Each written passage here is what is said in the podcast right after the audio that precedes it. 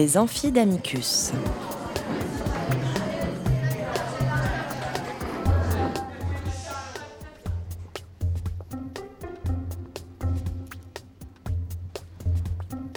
Chaque semaine, Amicus Radio invite des professeurs de droit, des chercheurs et des professionnels à venir faire cours dans leur spécialité. L'occasion pour un fin spécialiste de relever le défi de traiter en cinq épisodes d'une question juridique essentielle.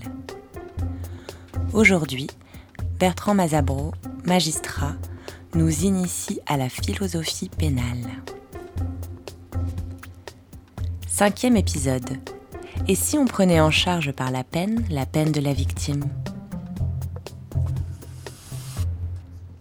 La peine a donc bien de la peine à se justifier, au point que son principe et ses modalités, notamment l'emprisonnement, furent l'objet de critiques radicales.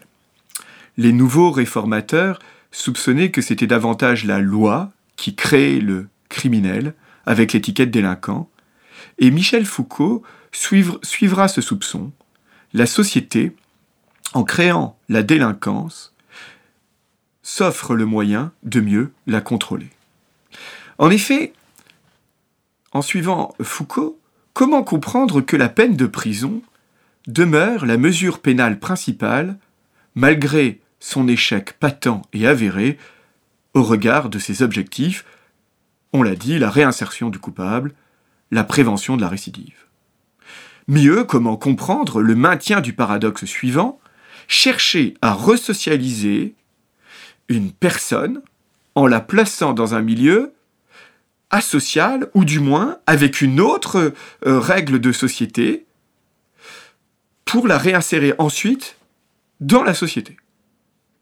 C'est devant les difficultés de justification de la peine dans son principe, ou de justification des modalités de la peine et ses échecs, que Luke Hulsmann, dans Peine perdue, le système pénal en question, proposa une alternative au système pénal par des modalités dites de restorative justice. Ce courant trouva ensuite une seconde vigueur, pas seulement critique, mais également euh, active ou pratique, après la chute du mur de Berlin, notamment en insistant sur la place à donner à la victime dans le système pénal. La restorative justice a été principalement théorisée par les praticiens d'une justice alternative dans les pays anglo-saxons, puis développée en France sous la dénomination de justice reconstructrice. Son modèle vient d'une réinterprétation du fondement vindicatif de la peine, dans le sens d'une meilleure reconnaissance de la dignité de la victime. Ce qui intéresse dans ce modèle, c'est la dimension davantage horizontale qu'elle instaure entre le coupable d'un côté et la victime d'un autre, basée sur l'institutionnalisation d'une logique d'échange de signes en vue de rétablir une mutuelle reconnaissance. Le tiers n'est plus tellement celui qui rappelle la loi de la société que celui qui permet d'instaurer cet échange et cette reconnaissance mutuelle. Deux idées principales sont retenues du modèle de vengeance. La première est qu'elle instaure un lien de reconnaissance. On ne se venge que de son égal, et dans une société démocratique, tous sont réputés, en tous les cas, égaux en droit et en dignité. Ensuite, elle permet à la victime de recouvrer l'estime de soi inquiète, de retrouver publiquement sa puissance. Il ne s'agit plus de rendre coup pour coup, mais de réguler l'adversité. Dès lors, la doctrine de la restaurative justice a voulu se développer sous le modèle d'une peine réparatrice, en vue de réparer symboliquement et activement, par les acteurs du procès eux-mêmes, le mal commis et subi.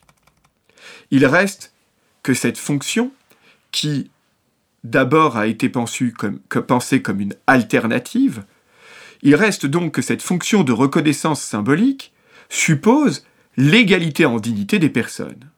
Cependant, elle peut, si les inégalités matérielles et sociales sont trop fortes, n'être non plus un lieu de reconnaissance, mais un lieu d'expression de ressentiment et de haine. D'une alternative au régime pénal dans les systèmes de justice transitionnelle, la restaurative justice s'est insérée comme une des différentes finalités des systèmes pénaux eux-mêmes, mais toujours sous l'arbitrage du euh, procès traditionnel. Dès lors, il est temps de opérer une sorte de récapitulatif de notre parcours de la justification de la peine. Sur ce trajet, il est apparu que la violation du droit ne peut rester sans réaction. Mais que si ce rappel du droit est nécessaire, rien n'implique que cette réaction soit l'infliction d'une souffrance en retour. La souffrance infligée, la peine, ne se justifie que comme moyen adéquat au service de fins sociales. On peut les énumérer réinsertion du coupable, prévention générale et spéciale, reconnaissance de la victime.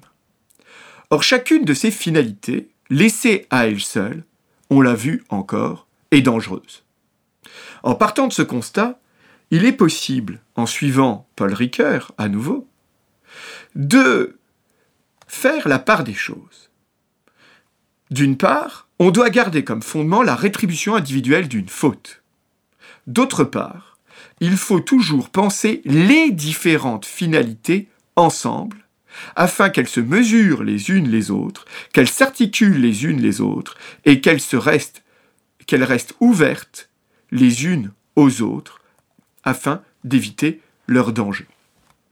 Il convient à ce stade de réaffirmer que toute peine qui perdrait son fondement rétributif perdrait non seulement le sens de punition, mais pourrait surtout glisser vers la pente dangereuse inspirée par les plus belles idées humanistes pourtant. Je cite Paul Ricoeur. Si l'on exclut toute intention de supprimer la violation du droit dans le sujet de la violation, c'est l'idée même de peine qui s'évanouit. Le crime et le criminel sont alors simplement nocifs, et on peut être jugé déraisonnable de vouloir un mal pour cela qu'un mal existe déjà. Telle est l'aporie du droit pénal. Rationaliser la peine selon l'entendement, en éliminant le mythe de l'expiation, c'est en même temps le priver de son principe ou pour exprimer cette aporie en termes d'un paradoxe, ce qui dans la peine est le plus rationnel, à savoir qu'elle vaut le crime, est en même temps le plus irrationnel, à savoir qu'elle l'efface. S'il y a donc une leçon à en tirer, c'est que la peine ne peut toujours être que infligée après la déclaration d'une culpabilité. Elle ne peut exister en amont ou en aval, pour traquer toutes les déviances sociales. Et d'autre part, s'il y a une autre leçon de prudence pénale à tirer, c'est que les différentes finalités de la peine permettent de la mesurer à chaque cas, sans automaticité. Mais alors selon vous, quelles sont les perspectives contemporaines, ou, plutôt les dangers actuels sur la peine?